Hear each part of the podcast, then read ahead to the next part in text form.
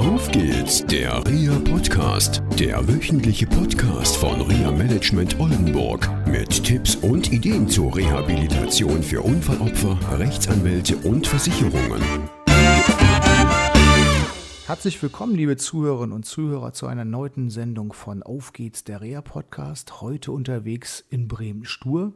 Ich bin heute bei Herrn Poveleit von der Firma ASP Bremen. Die ist ganz frisch, Herr Poveleit, richtig? Ja, genau. Wir haben neu gegründet als Schwesterfirma der Firma ASP in Parchim bei Schwerin mit einer Filiale in Hamburg und jetzt sind wir in Bremen angekommen und bearbeiten von da aus den niedersächsischen Bereich bis rein nach Hessen, bis rein nach Nordrhein-Westfalen. Ja, moin und vielen Dank erstmal, dass ich überhaupt hierher sein kann in Stur. Ja, herzlich willkommen. Ja, Mensch, toll. Wir haben heute das Thema Umbau von Kraftfahrzeugen. Da sind Sie Spezialist. Ja. Vielleicht bevor wir genau auf dieses Thema kommen, dass Sie vielleicht ein bisschen von sich berichten. Wie sind Sie eigentlich dahin gekommen? Ja, ich bin nach der Schule ins Studium gegangen, habe Betriebswirtschaft studiert, also einen ganz regulären kaufmännischen Weg eingeschlagen und bin hinterher in einem Sanitätshaus angefangen einfach im kaufmännischen Bereich, habe mich da weitergearbeitet zum äh, Außendienstmitarbeiter. Bin, das war 1994, also ich bin jetzt seit 20 Jahren in der Reha-Branche. Bin von da aus zu mehreren Rollstuhlherstellern, also in die Industrie gegangen, bekannte deutsche und europäische Rollstuhlhersteller.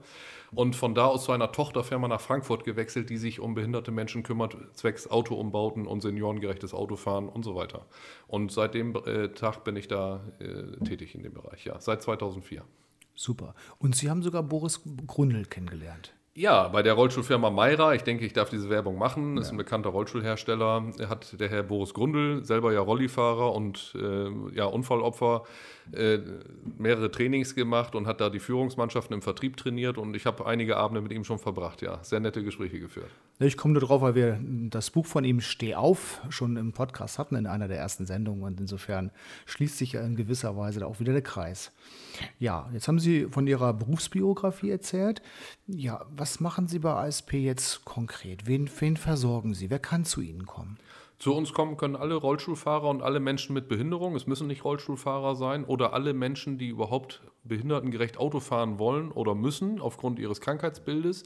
Das können zum Beispiel auch Senioren oder ältere Menschen sein, die einfach nur eine Gangunsicherheit haben und ins Auto reinkommen müssen, sicher mit einem Rutschbrett oder mit einem schwenkbaren Sitz. Es sind natürlich auch alle Arten von Krankheitsbildern aus dem geriatrischen, aus dem neurologischen Bereich, aus dem orthopädischen Bereich da. Das geht also von einer Paraplegie über Tetraplegie, über Halbseitenlähmung nach Apoplex, eben halt äh, quer durch alle Zonen.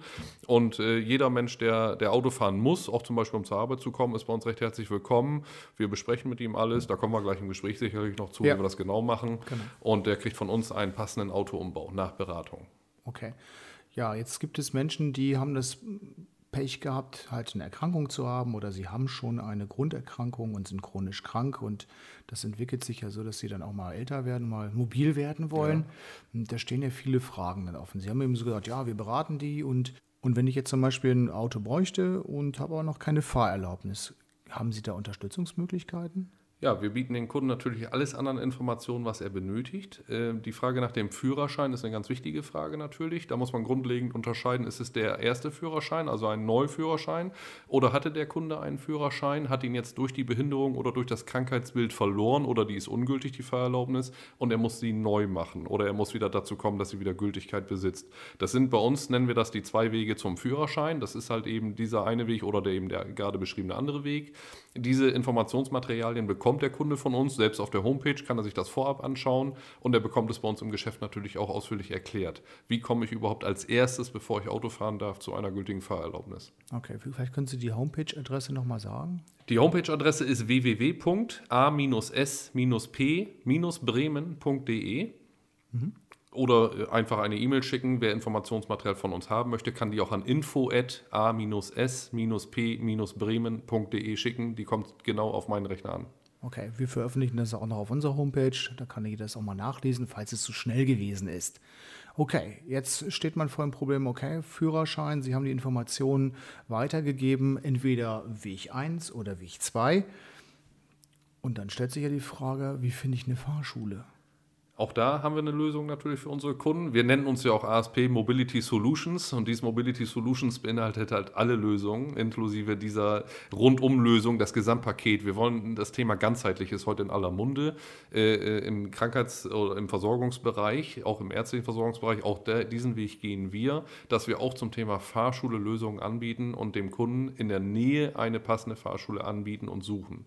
Das heißt, es gibt einen Fahrlehrerverband, der sich spezialisiert hat auf äh, Behindertenumrüstung und auf behindertengerechte Fahrschulausbildung. Das sind in Deutschland auch im Moment etwa 100 Fahrschulen, die das mehr oder weniger stark betreiben. Diese Fahrschulen kennen wir. Die gibt es auf einer Liste. Diese Liste kann der Kunde natürlich als erstes von uns bekommen, aber wir stellen auch den direkten Kontakt her zum Fahrlehrer. Das kann also Niedersachsen sein, in Bremen sein oder auch in Hamburg sein. Wir haben verschiedene Fahrschulen, die möglichst nah beim Kunden liegen natürlich, damit die Wege kurz bleiben. Okay, jetzt haben wir eine Fahrschule. Das war ziemlich einfach, was Sie beschrieben haben. Eine Liste raussuchen, fertig. Und jetzt geht es ja auch ums liebe Geld. Und dann gibt es ja noch eine andere Frage. Sie müssen sich mit Funktionen auseinandersetzen. Sie haben vorhin viele Erkrankungen und Unfallfolgen benannt. Ja. Das heißt, Sie wissen, wie so ein Auto aussieht und beraten ja Ihre Kunden. Ja. Gut, jetzt haben Sie ein Grundgerüst. Das heißt, Führerscheinkosten und dann auch die Kosten des Umbaus und manchmal auch der Erwerb des Kraftfahrzeugs. Wie gehen Sie da vor? Auch da beraten wir den Kunden. Es gibt eine Liste bei uns. Ich arbeite viel mit Listen, wie Sie merken. Natürlich ist das immer die erste Information. Die Hauptinformation geschieht natürlich im Gespräch individuell mit dem Kunden, mit seinen Eckdaten, die wir aufnehmen. Ist er arbeitsfähig? Ist er im Arbeitsleben?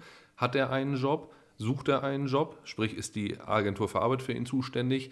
Daraus und aus diesen Punkten, wie alt ist der Mensch überhaupt? Ist er zwischen 18 und 65, das sprich im arbeitsfähigen Alter? Oder ist er bereits Rentner oder noch Schüler? Aus diesen ganzen Eckdaten ergibt sich ein möglicher Kostenträger und daraus eben auch die Preisgestaltung natürlich. Was muss er selber zahlen? Was zahlt eventuell ein Kostenträger? Sowohl für den Umbau als auch für das eigentliche Auto. Denn auch für die Autos selber bei einer Neuanschaffung eines Neuwagens oder auch eines Gebrauchtwagens, der allerdings nicht zu alt sein darf und nicht zu viele Kilometer gelaufen haben darf, gibt es Zuschüsse. Wenn durch diesen Autoumbau inklusive Auto eine Arbeitsfähigkeit erreicht wird, sprich dieser Mensch kann seinen Arbeitsplatz erreichen, dann zahlen die Kostenträger genau diese Sachen anteilig. Das muss im Einzelfall immer entschieden werden und beantragt werden natürlich. Und da genau setzt unsere Beratung an, dass wir raussuchen, mit diesen Eckdaten passt dieser Kostenträger zu Ihnen. Und wir gehen sogar einen Schritt weiter und nehmen selber auch den Kontakt zum Kostenträger auf. Super. Und teilweise sind es auch mehrere Kostenträger, dass so ein Budget gebildet wird. Gibt es ja persönliche Budgets.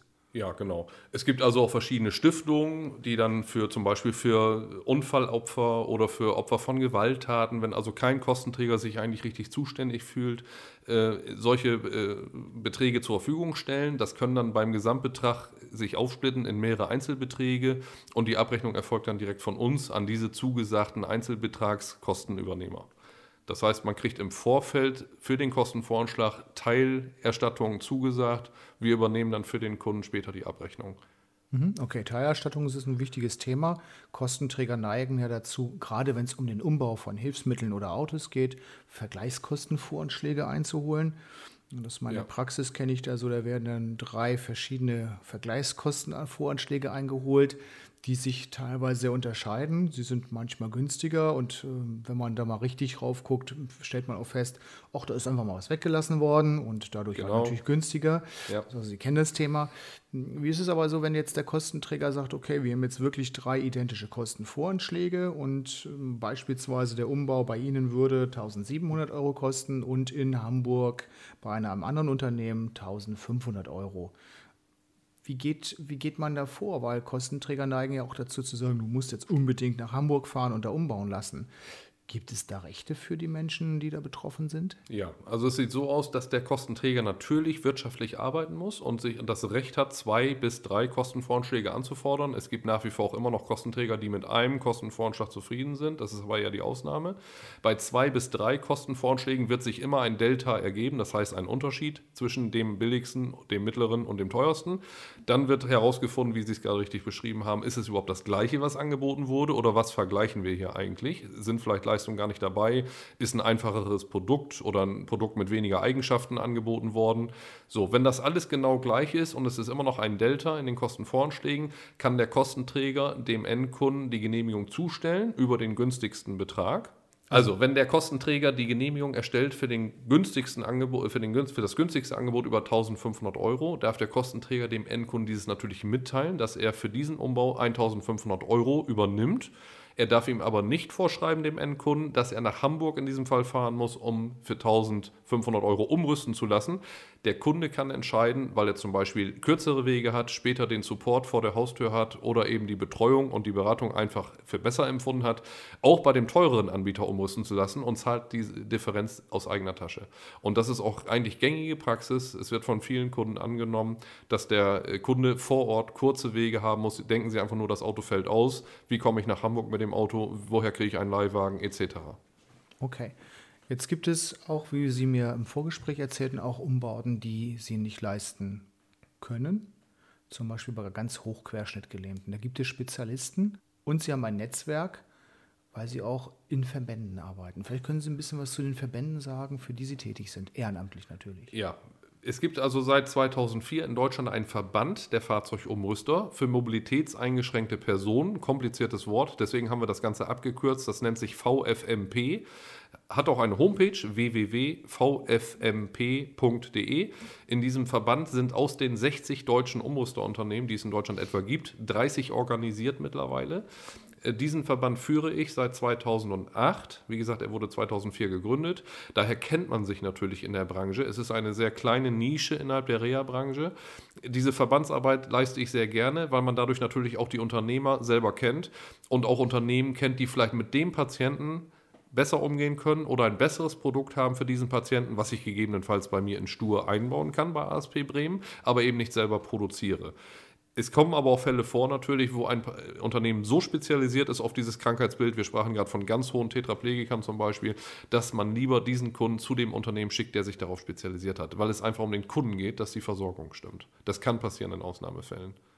Also eine umfassende Begleitung der Betroffenen, auch im, im Netzwerk. Also, also letztendlich ja. machen sie alles das, was am Auto machbar ist, auch möglich. Mir ist wichtig, dass der Kunde im Netz aufgefangen wird und auch behalten wird und dass er ganzheitlich versorgt wird. Und wenn ich feststelle, ich kann ihn an dieser Stelle nicht optimal versorgen, dann suche ich ihm einen Partner, den ich kenne, wo er optimal versorgt wird. Ich lasse ihn also nicht wieder fallen und er kann alleine weitersuchen und weiß nicht, wo er hin soll, sondern er kriegt einen kompetenten Ansprechpartner genannt. Der Kontakt wird hergestellt, damit dem Kunden geholfen wird. Super, das waren jetzt viele, viele Informationen. Vielen Dank, dass ich hier in Stur sein durfte.